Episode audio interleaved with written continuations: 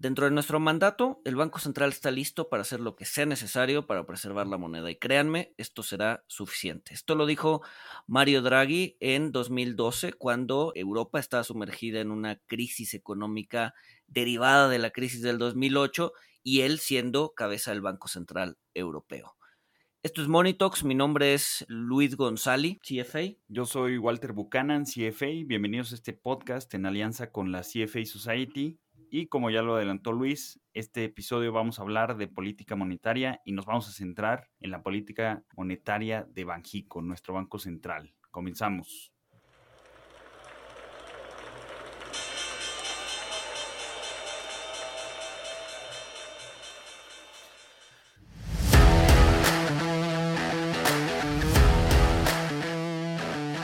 Monito, el otro lado de la moneda. Bueno, Walter, yo creo que el tema que vamos a tratar hoy va a ser un tema, o más bien es un tema que ha estado dando mucho de qué hablar. En las últimas días, semanas, eh, se anunciaron cambios en el banco, eh, la inflación está a tope. Entonces, bueno, eh, creímos que hablar de un tema tan interesante y tan en boga podría ser de mucha utilidad para las personas que nos escuchan, ¿no? Sí, así es, como lo mencionas, pues estamos viendo cambios en la dirección de nuestro Banco Central, va a cambiar el gobernador del Banco Central, pues ya presidencia comunicó quiénes son sus candidatos y pues bueno, algunos han tomado esto como una noticia positiva y otros eh, pues no lo ven tan positiva, siempre hay discrepancia en, en las opiniones, pero bueno, aquí más allá de centrarnos en quién dirige el Banco Central, pues nos vamos a, tratar de enfocar en la importancia de la política monetaria, la importancia que tiene Banquico, nuestro Banco Central, eh, la importancia de su independencia, qué son las operaciones que, hace, cómo las podemos entender, cómo afecta nuestra vida diaria, cómo afecta eh, la economía mexicana, si la influencia es fuerte, si la influencia eh, no es tan fuerte. Y pues bueno, a mí, a mí me gustaría pues hacer algunas comparaciones interesantes con otros países, que ahorita más adelante voy a tocar el punto de sobre si, si Banjico pues ha hecho un buen trabajo o quizá pudiera mejorar, ¿no? Exacto. Y, a ver, y creo que vale la pena empezar con eh, definiciones como muy básicas, ¿no? O sea, al final del día, la economía tiene como dos pies importantes, ¿no? Que es eh, la política monetaria, que es la que lleva a cabo el Banco Central, y la política fiscal, que es la que lleva a cabo el gobierno a través del ejercicio del presupuesto, ¿no? Entonces, típicamente las dos son autónomas, y digo típicamente porque hay muchos países, como decías Walter, en donde el Banco Central no es autónomo, y entonces la política monetaria, si bien se ejecuta a través del Banco Central, pues las directrices muchas veces son tomadas desde el Ejecutivo, ¿no? Entonces, hay países en donde, sobre todo cuando el Banco Central no es autónomo, en donde ambas políticas para el desarrollo económico, la monetaria y la fiscal, son llevadas desde el gobierno. Mientras que en casos donde hay autonomía del Banco Central, como puede ser la Fed, como puede ser eh, Banjico, eh, la política monetaria se lleva a través del banco eh, y no, digamos que el gobierno no tiene mucho eh, injerencia o no tiene mucha injerencia sobre lo que Banjico o sobre lo que el Banco Central quiere hacer. ¿no? Entonces, hoy, como decía Walter, nos vamos a enfocar en uno de esos eh, ramas de las políticas que utiliza las economías para avanzar eh, y es la política monetaria. La política fiscal la vamos a dejar de un lado, probablemente para otro, para otro episodio, pero hoy nos vamos a entrar en política monetaria. Que sobre política monetaria, pues escuchamos constantemente, o sea, quizá muchos no, no saben a ciencia cierta qué es la política monetaria o de qué estamos hablando con la política monetaria, eh, pero pues esto lo vemos constantemente en, las noticias, cada vez toma más relevancia y hemos visto eh, pues durante el año pasado que Banjico estuvo bajando las tasas de interés, las estuvo reduciendo eh, a la par o pues muy seguido de, de las reducciones de política monetaria de Estados Unidos, que cada país tiene su política monetaria, o sea, el nivel de tasas, el nivel de tasa objetivo es parte de la política monetaria, pero no es toda la política monetaria que un banco central puede, puede ejercer. Y la política monetaria es una herramienta económica porque pues puede, puede influir sobre el crecimiento. Por eso luego escuchamos que la política monetaria puede ser restrictiva o puede ser una política monetaria eh, laxa, porque pues obviamente para fines simplistas, cuando escuchamos estos términos, pues una, una política monetaria restrictiva, pues estamos hablando que quiere atemperar el crecimiento, eh, que digamos este crecimiento pues puede, puede estar generando inflación, ya hicimos un capítulo de inflación, eh, y pues una política monetaria laxa, eh, una política monetaria contraria a la restrictiva, pues el objetivo es estimular el buen funcionamiento de la economía, pero también el crecimiento, ¿no? A grandes rasgos. Exacto. No, y a ver, y y la tasa, como bien dices, si es uno de los principales componentes de la política monetaria, ¿no? El subir o bajar la tasa, es, digamos que es, es, es, es, la parte más visible de la política monetaria, sin embargo, no es la única, ¿no? O sea, una de las, o sea, a ver, Banjico pone una tasa, pero ¿cómo hace que el mercado cumpla con esa tasa, ¿no? Si Banjico tiene su tasa en 4, ¿cómo va a hacer que el mercado eh, mantenga su tasa en 4? Y la verdad es que este trabajo de hacer que las tasas se mantengan estables no es un trabajo que se toma cada seis u ocho semanas, que, que, es cuando Banjico se reúne, sino que es un trabajo diario, ¿no? Y es un trabajo diario que se hace a través de otra herramienta de política monetaria que es las operaciones de mercado abierto. ¿No? Con las operaciones de mercado abierto, Banjico logra hacer que el mercado efectivamente se mantenga en las tasas que Banjico dice que debe tener, ¿no? Entonces, ese 4% no es nada más que se junten una vez cada, eh, cada mes y medio para decir a qué, ok, hoy vamos a dejar la tasa en 4 o 4.25 o lo que sea, eh, y todos tienen que hacernos caso. No, o sea, tienen que hacer ese enforcement, tienen que hacer ese eh, seguimiento de que efectivamente en la economía las tasas permanezcan en el nivel que ellos dicen que debe estar, ¿no? O sea, no, no es como el juego de Simón dice, este, Simón dice todos parados. Simón dice las tasas al 4%, no, no funciona así. No, no, no, no, no, no, Bajico tiene que estar todos los días ajustando la liquidez en el mercado para que las tasas se mantengan en el nivel que tienen que estar, ¿no? Eh, recuerden que pues, todos los días los bancos comerciales hacen préstamos y reciben depósitos. Entonces, todos los días tiende a haber un desbalance entre lo que se deposita y lo que se presta.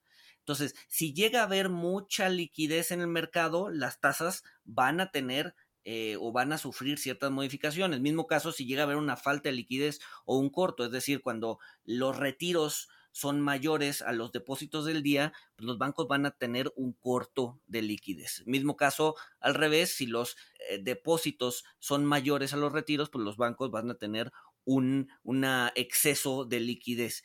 Y ese exceso o eh, escasez de liquidez te puede mover las tasas todos los días, ¿no? Entonces, si Banjico simplemente se sienta este, a esperar a la siguiente reunión de política monetaria eh, y deja que la liquidez se mueva sin control, pues obviamente eso va a terminar pegándole a las tasas, ¿no? Porque al final del día, recuerden qué es lo que es una tasa. La tasa de Banjico es el precio de la liquidez o el precio del dinero. Si tienes demasiada liquidez, la tasa tendería a bajar. Si tienes poca liquidez, la tasa tendería a subir. Entonces tienes que tener el balance ideal de liquidez para que la tasa permanezca en donde Banjico quiera estar. Entonces, todos los días, dos veces al día, en una en la mañana y una en la tarde, Banjico sale a ajustar la liquidez, ya sea a retirar dinero del sistema financiero o a meter dinero en el sistema financiero. Entonces, eh, esto logra día a día que la tasa permanezca en donde Banjico quiera estar. Entonces, esta es una de las políticas,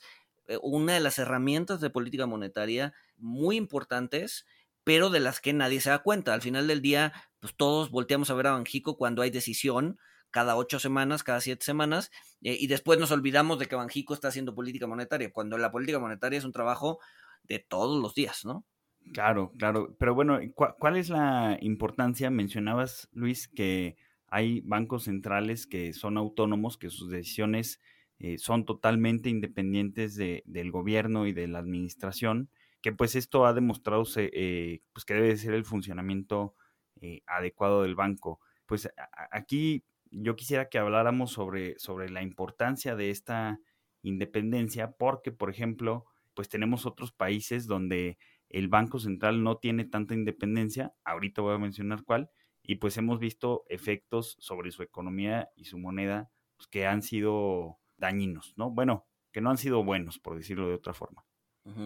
Sí, a ver, creo que, creo que la, la, independencia es básica y es muy importante, no solo porque evitas los conflictos de interés entre la política monetaria y la política fiscal, sino también porque te hace ser a ti como gobierno eh, bastante responsable respecto a la política fiscal. Si tú tienes, digamos que injerencia en las dos políticas, eh, entonces puedes excederte en la política fiscal y sabes que para cubrir ese exceso de política fiscal vas a poder tener una política monetaria que te va a dar literal la maquinita para eh, imprimir dinero. Entonces tú puedes decir, ok, voy a tener un déficit o voy a endeudar al 5, al 10, al 15%. Oye, pero ¿cómo vas a pagar ese déficit? Pues con mi maquinita de imprimir dinero y entonces pues ya genero dinero, eh, me endeudo, pues no pasa nada, cubro los excesos de una política con, con, con, otra, ¿no? Entonces, si tienes una política fiscal, digo, si tienes una política monetaria completamente autónoma, entonces el gobierno va a decir, o sea, bajo, bajo el caso que estaba platicando, el gobierno puede decir, oye, me voy a endeudar 15%, pero el Banco Central va a decir, oye, pues no está en mi interés seguir imprimiendo dinero porque tengo que cuidar la inflación, por lo que sea, y entonces el, el, el gobierno se va a quedar con un endeudamiento fuerte y sin este sin la herramienta para cubrirlo. Entonces, el gobierno tiene que ser mucho más prudente al momento de poner una postura fiscal porque no va a tener el apoyo incondicional del Banco Central porque el Banco Central va a ser autónomo. Entonces, esta independencia te ayuda a que sea el gobierno más responsable en su toma de decisiones de la política fiscal porque el Banco Central pues, va a tener su propio gobierno y, y no le va a hacer caso al, al, gobierno en turno respecto a si imprimir o no imprimir dinero. Al final del día el mandato del Banco Central va a ser cuidar la inflación y si para cumplir ese mandato no tiene que imprimir dinero, pues no lo va a hacer. Entonces, esa independencia pues es súper importante para que el gobierno tenga un contrapeso al momento de tomar decisiones de política fiscal. Que la importancia de esta autonomía, pues la podemos ver, por ejemplo, haciendo la comparativa del comportamiento de ciertos indicadores, por ejemplo, el tipo de cambio de ciertos países. Eh, el, país al que hacía mención, donde su, su, la autonomía de su Banco Central pues se ha puesto en duda, pues es Turquía, ¿no? Donde al presidente no le gustaba lo que estaba haciendo el Banco Central, cambió la cabeza del Banco Central, o sea, digamos que, eh, por decirlo de una forma muy simple, corrió al gobernador del Banco Central, eh, puso a, alguien que él creía conveniente, influyó el gobierno en, la política monetaria y pues desde, o sea, de niveles pre-pandemia, digamos de, enero de 2020 a la fecha, eh, pues tanto la lira como la lira turca como el peso sufrieron un choque en, en marzo con la pandemia, sin embargo, desde enero de 2020 a la fecha, el, peso mexicano se ha depreciado un 4.27% y la lira turca un 41.17%. Obviamente, la, cuestión de la autonomía del Banco Central no fue el único factor, pero ¿crees, Luis, que haya sido importante o, o que haya sido relevante en la percepción sobre los mercados de Turquía y la lira turca y lo que pasó con el, ataque a la autonomía de su Banco Central?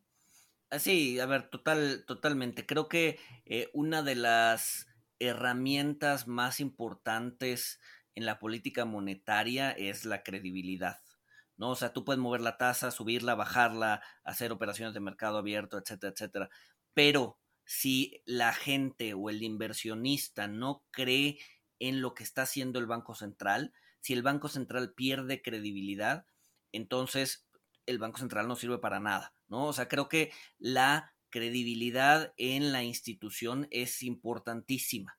Es, es digamos que el pilar más importante de, la política monetaria es que la gente crea que vas a hacer eh, lo que dices que vas a hacer y vas a hacer lo correcto. Y es por eso que escogimos esa cita al inicio del podcast, ¿no? Esa cita es de Mario Draghi, en donde pues, es lo, lo, lo, que, lo que en inglés se llama el, el, whatever it takes, ¿no? Es, es cuando Draghi salió a decir, a ver, vamos a hacer lo que sea necesario, no me importa, no me importa absolutamente nada, el Banco Central va a garantizar que el euro va a seguir su camino y va a seguir siendo estable, etcétera, etcétera. Entonces, ese despliegue de confianza o ese muestras de, de, que, de que va a hacer las cosas bien, calmó lo suficiente al mercado y le dio un vuelco a la crisis europea. Y simplemente es política monetaria desde el estrado, ¿no? O sea, no movió la tasa, eh, pues sí tenía, sí tenía programas de quantitative easing y de recompra de activos, etcétera, etcétera, y de inyectar liquidez, sí, pero al final del día pues fue lo que el mercado creyó, ¿no? Y al final del día el mercado dijo, ok, Draghi va a hacer lo que sea que sea necesario y por lo tanto, pues las cosas van a mejorar. Y surtió efecto, ¿no? Entonces, esa, esa credibilidad es básica, básica, básica para tener una política fiscal, para tener una política monetaria eh, efectiva, ¿no? La credibilidad lo es todo. Que si, que si no tienes la autonomía, o sea, si, si gobierno quiere influir en, en las decisiones de su Banco Central, le va a restar autonomía, eh, pues evidentemente esta credibilidad se va a debilitar o se va a perder en las herramientas que tenga el Banco Central. ¿No? Sí, exacto. Sí, en el momento en que el gobierno le empieza a pegar a la autonomía del Banco Central, pues entonces le empieza a restar credibilidad y si el Banco Central cede a los caprichos de un gobierno, pues entonces sí, definitivamente el Banco Central pierde credibilidad y ahí es donde empiezan los problemas, ¿no? Problemas eh, inflacionarios, problemas de tipo de cambio, etcétera, etcétera. Pero bueno, pues ya, ya que tocamos el, el, tema de la autonomía, este, y puse un ejemplo, pues un poquito polémico de, de cómo se puede percibir que, que, la entidad central, que el Banco Central tiene autonomía o, está influenciado, pues deberíamos de entrar en las formas básicas en que funciona la política monetaria. Que pues evidentemente pues, por, las, por las herramientas que utiliza, que es la tasa de interés y las operaciones de mercado abierto, pues la política monetaria Idealmente, teóricamente, ahorita vamos a hablar de, cómo afecta específicamente en nuestro país, pues puede, puede afectar el, el, ahorro, el crédito, el tipo de cambio y las expectativas. Pero bueno, ¿cómo describirías tú, Luis, una manera muy básica de, de, cómo funciona la política monetaria en nuestro país?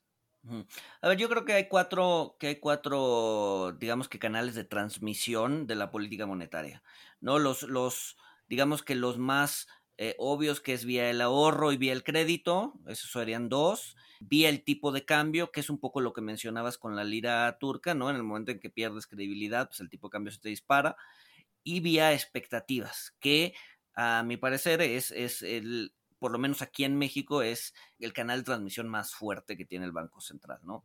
Entonces, primero, vía el ahorro, ¿no? Esa es la parte, la parte como más intuitiva, ¿no? Si suben las tasas, eh, pues el, el, digamos que el inversionista o la persona tiene dinero, va a decidir que prefiere meter su dinero al banco o a una inversión en lugar de gastarlo, ¿no? Si las tasas están al 10% o al 15%, entonces el, el inversionista o el que tiene excesos de liquidez va a decir, oye, pues en lugar de comprarme este coche o en lugar de gastármelo en estas vacaciones o en lo que sea, pues voy a decidir mejor invertirlo y me da me mejores resultados que simplemente deshacerme del dinero, ¿no? Entonces ahí retiras liquidez del mercado, inhibes el consumo eh, y eso hace que eh, pues probablemente la inflación tienda a la baja. Acuérdense, digo nada más haciendo un paréntesis para los que no estén familiarizados con el, con el slang financiero o económico, recuerden que eh, cuando eh, un banco central sube la tasa, entonces tiene una política monetaria eh, restrictiva y generalmente se le conoce como una política hawkish o de halcón, digamos, ¿no? Una política hawkish. Por el otro lado, cuando el Banco Central baja la tasa, tiene una política monetaria acomodaticia y eso se conoce como dovish o paloma, ¿no? Entonces, generalmente eh, van a escuchar en el slang financiero que la política es dovish o hawkish. Dovish quiere decir que baja la tasa, hawkish quiere decir que eh, sube la tasa.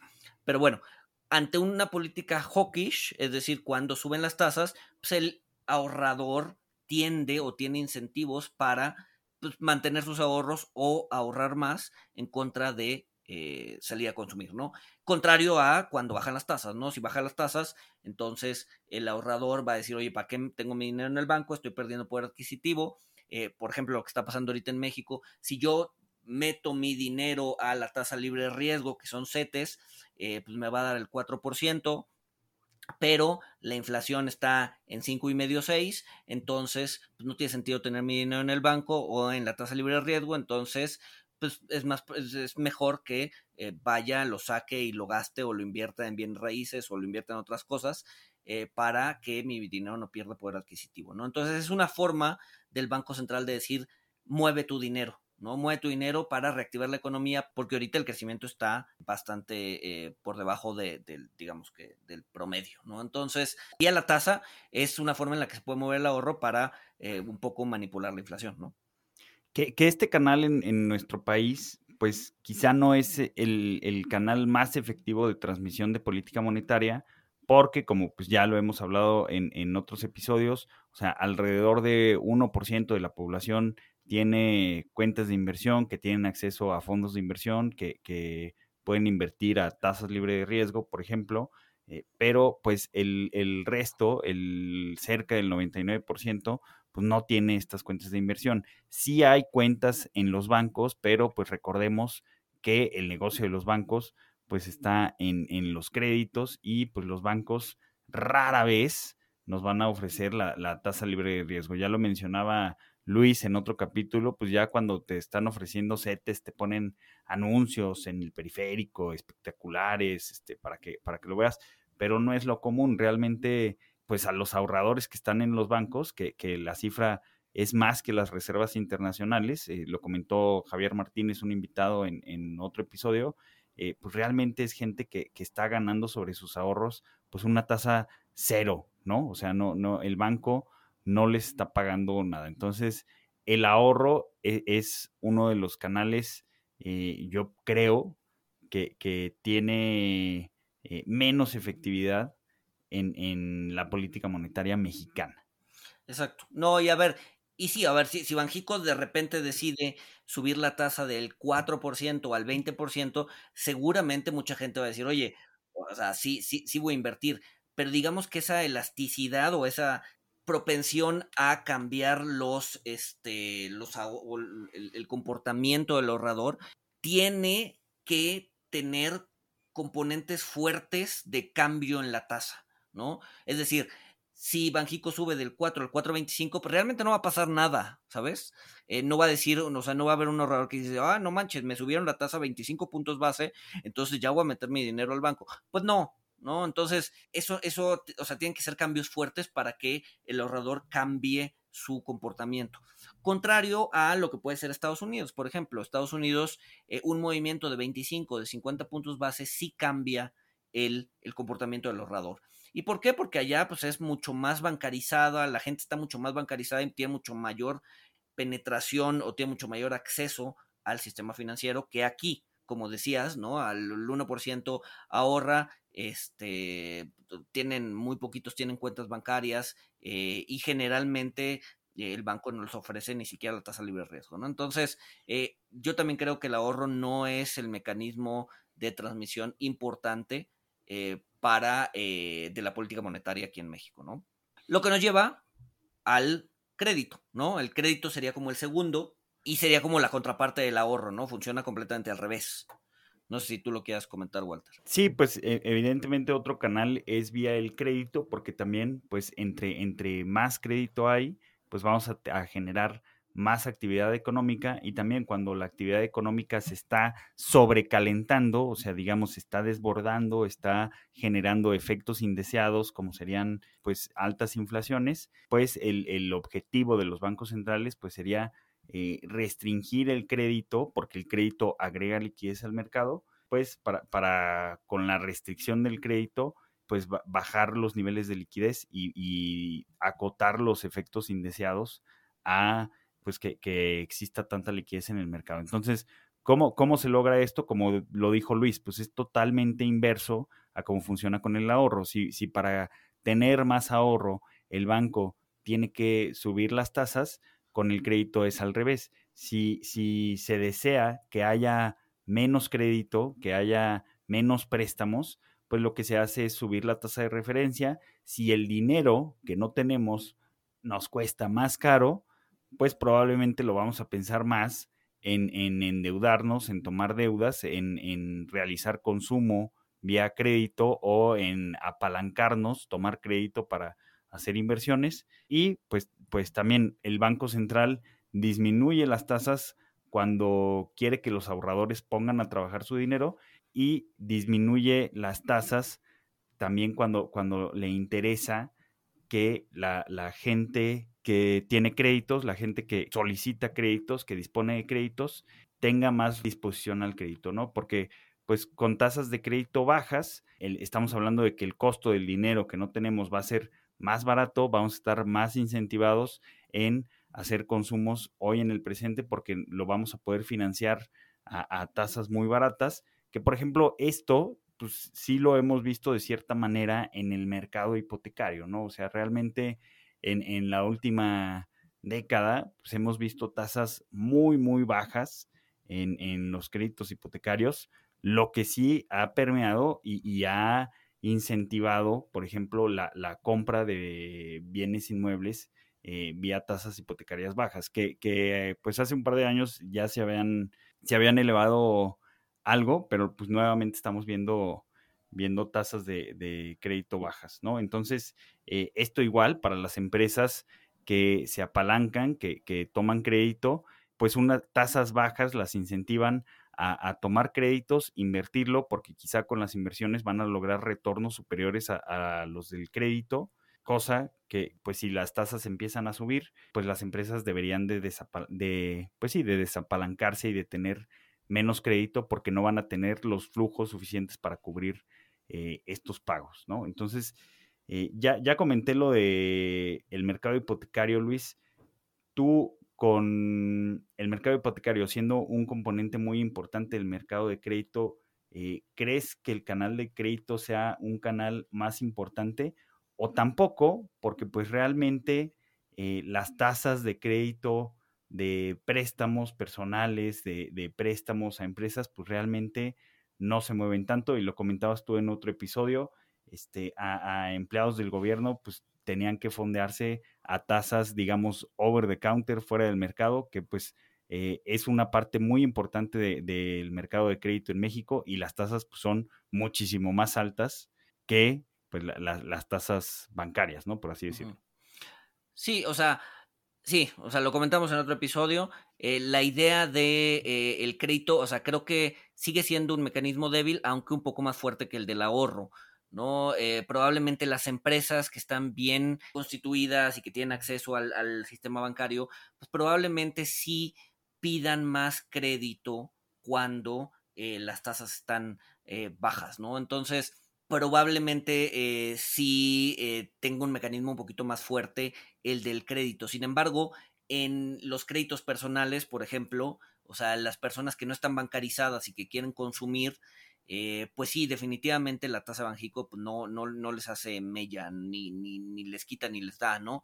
Porque al final del día el mexicano promedio pues no va al banco a pedir dinero prestado, va a alguna otra entidad incluso va con el agiotista de la colonia y le presta al 50 o al 70% anual, si no es que mucho más. Y si Banjico mueve su tasa 25 puntos más para arriba y para abajo, pues realmente no le quita ni le da absolutamente nada, ¿no? Entonces, yo creo que sí tiene un poquito más de peso eh, por el mecanismo de empresas o por el eh, mercado inmobiliario que decías.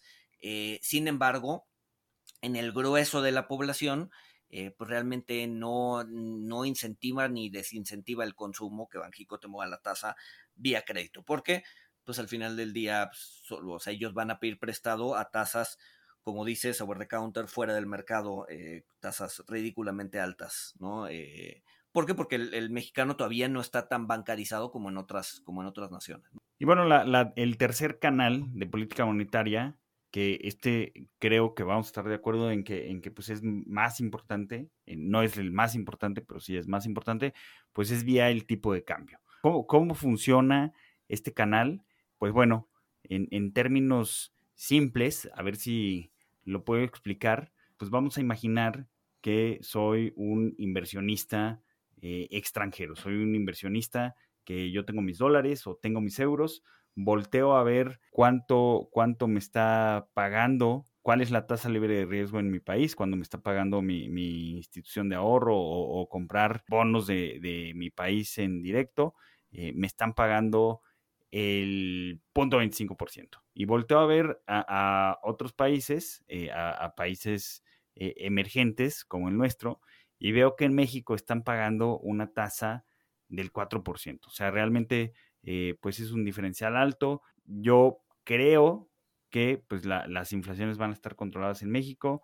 Este, creo que si, si cambio mi dinero, lo invierto en México, pues el, tipo de cambio, pues digamos, va, va a estar eh, estable, por lo cual cuando yo regrese mi dinero a, mi país, cuando regrese eh, mis dólares después de haberlos cambiado, haberlos invertido en México porque tiene una tasa más alta, pues me voy a llevar un diferencial todavía. Entonces, pues e, esto va a ser, o sea, la tasa alta de, de un país puede ser atractivo el que haya inversión extranjera en papeles gubernamentales en otro tipo de, instrumentos por el diferencial de tasa. Esto evidentemente pues va, a generar un círculo virtuoso porque como muchos flujos extranjeros están viniendo a invertir en ese tipo de papeles por, por las tasas altas comparativas contra los otros países, pues la moneda va a estar estable. Ahora, si la tasa se disminuye, si el diferencial de la tasa del país emergente contra el país desarrollado se disminuye, pues el inversionista extranjero ya no va a estar tan incentivado porque su incentivo se está reduciendo, eh, probablemente va a querer repatriar, va a querer regresar eh, sus flujos, el país emergente va a ver dinero que sale, flujos de salida, y pues aquí se va a generar pues al revés que un círculo virtuoso, ¿no? Esta salida pues va, a provocar, eh, esta bajada de tasas va a provocar salidas de capital y va a provocar quizá eh, pues que el tipo de cambio se deprecie, ¿no? Naturalmente. Esto eh, en términos muy, muy simplistas, eh, pues es, una de las formas, creo yo, que, la política monetaria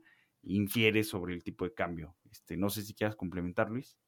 Sí, de acuerdo. O sea, y, y a ver, más bien, ¿y por qué el Banco Central querría este modificar el tipo de cambio o tener injerencia sobre el tipo de cambio, porque al final del día pues, es un tema de inflación, ¿no? Si el tipo de cambio se te deprecia, eso quiere decir que al momento de importar bienes de consumo o servicios, eh, pues te van a salir más caros y eso eventualmente le va a pegar a la inflación. Ojo, una depreciación rápida que se corrige rápidamente, por ejemplo, como la que vivimos el año pasado durante la pandemia, que el tipo de cambio pasó de 19 a 25 y después relativamente rápido se regresó a 22 o a 21, eh, no es inflacionaria, ¿no?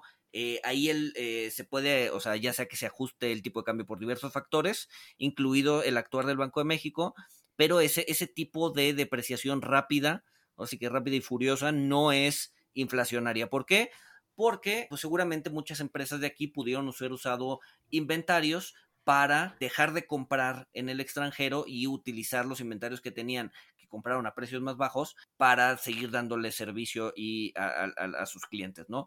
Sin embargo, lo que sí es inflacionario es una digamos que una depreciación continua y sostenida del tipo de cambio, y que ya lo hemos tenido varias veces, ¿no? Eh, eh, al final del día, cuando el tipo de cambio pasa de 10 pesos hace 10, 12 años a 20 pesos de ahorita, eso sí ha causado inflación. Ha causado inflación a lo largo del tiempo. Esa inflación sostenida es la que te causa inflación. ¿Por qué? Porque las empresas que tenían inventarios, pues eventualmente se van a acabar sus inventarios y van a tener que reponer esos inventarios a tipos de cambio más alto. Entonces, ahí es donde va a empezar a permear el tipo de cambio eh, eh, como un agente inflacionario en la economía. Entonces, es en el interés del, todo, del Banco de México que el tipo de cambio permanezca estable o que tenga, digamos, un movimiento, aunque sea de depreciación, que tenga un movimiento de depreciación ordenado.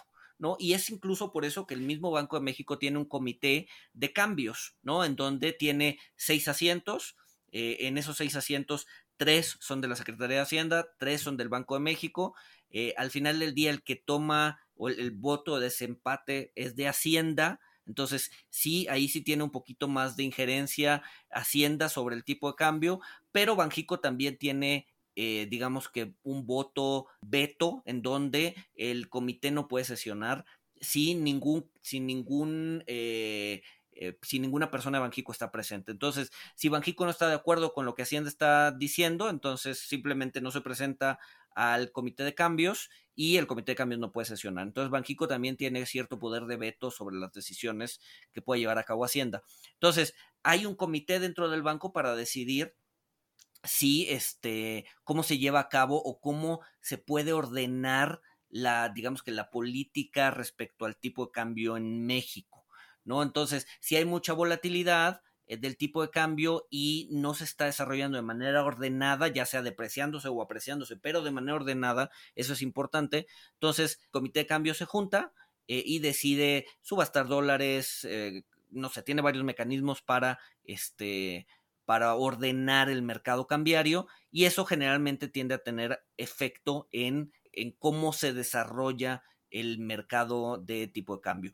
Ojo, no necesariamente implica que Banjico quiera un tipo de cambio fuerte o un tipo de cambio débil, ¿no? Al final del día lo que Banjico quiere es orden en el mercado. Si se deprecia o no se deprecia, eso ya es una historia distinta. Al final del día lo que Banjico quiere es que se desarrolle el mercado de forma ordenada. Y este orden te va a permitir que eh, la inflación o que los precios eh, internacionales no, eh, digamos que no contagien de manera abrupta a la inflación, ¿no? Que también cuando, cuando, o sea, si vemos movimientos desordenados en el tipo de cambio, como en marzo del año pasado, pero es debido a, choques externos, a factores en su mayoría externos que se espera que sean transitorios, pues aquí realmente pues el Banco de México pues no, no, no hace mucho, ¿no? O no, no, como sabe que no tiene mucha injerencia porque son factores externos, eh, pues no, no, no ejerce muchas acciones.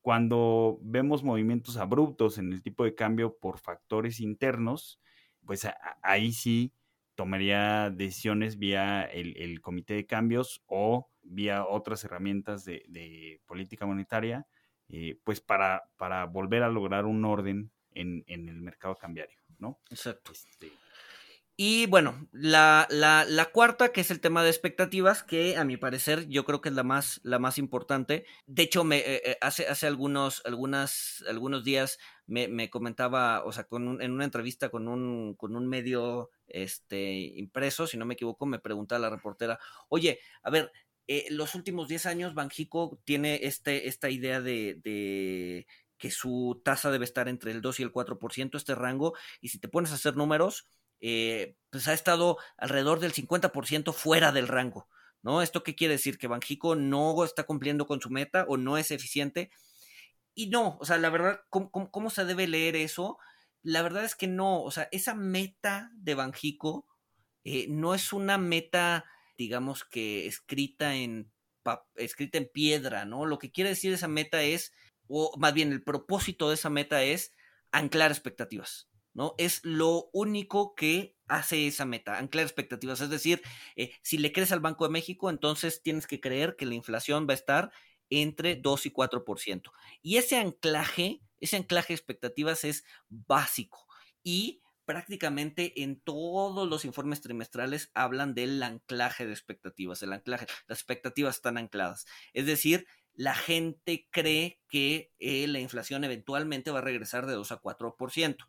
Entonces, ese anclaje lo que te sirve es, y regresando al behavioral finance, que es, eh, digamos que es bastante interesante, intenta explotar ese justamente ese sesgo de anclaje que tiene que tienen las personas. en el momento en que le dices eh, la inflación debe estar en tal o tal, entonces ya se queda ese numerito en la cabeza y dice, ok, va a estar estable, yo este productor no necesito subir precios porque la inflación al final del día pues va a estar entre el 2 y el 4% y Banxico va a hacer todo lo posible porque esté entre el 2 y el 4%.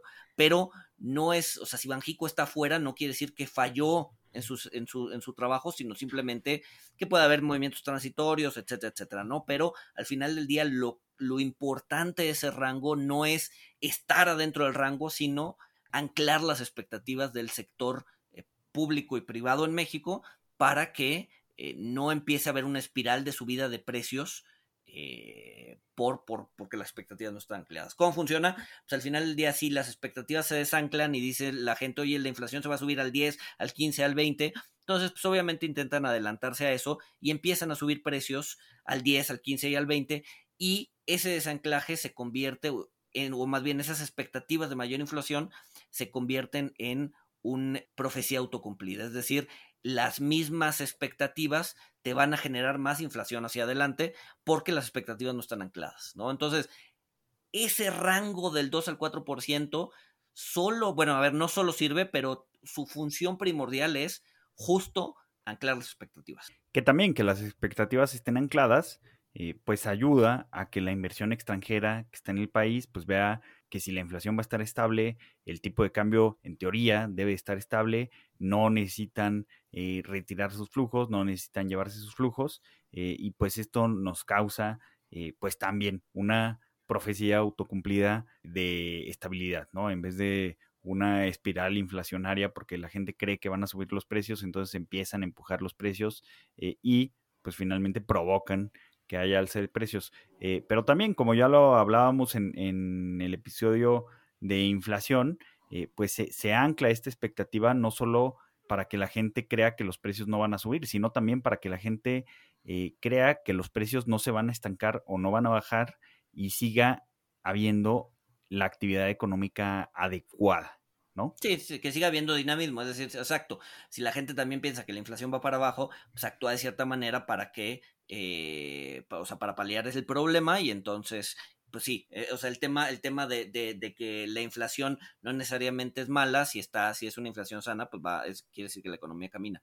Entonces, bueno, e, es, es, lo que decíamos al inicio, al inicio de este episodio, ¿no? Al final del día, una de las herramientas más importantes de política monetaria es la confianza, ¿no? Y, y, la confianza a través de las expectativas, ¿no? Lo decía Draghi en el Whatever It Takes, eh, lo dice eh, la Fed en, todo momento eh, y pues, el mismo Banjico, ¿no? El mismo Banjico está cimentado, o más bien el actuar de Banjico está cimentado en la confianza de las personas y de eh, los inversionistas. Y es por eso que es importantísimo que Banjico mantenga ese alto perfil, que la gente siga confiando en el banco y que no pierda credibilidad, porque si no, pues en el momento en que eso suceda, todas sus herramientas de política monetaria dejan de ser, dejan de ser útiles, ¿no? O sea, al final del día, la confianza en el Banco Central es básica para que la política monetaria funcione.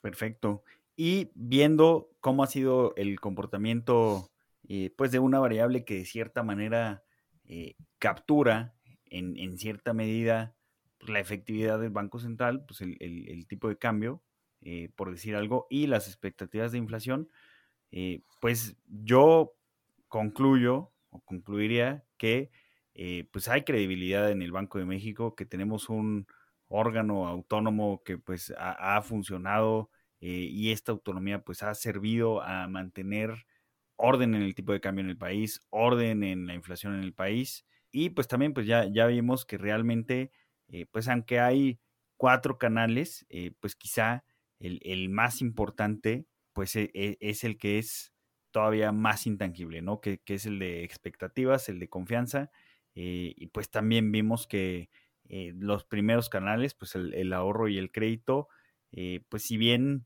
son, son importantes, hay que tenerlos en cuenta. Eh, no son los, los canales más efectivos o los principales canales donde se desarrolla la política monetaria.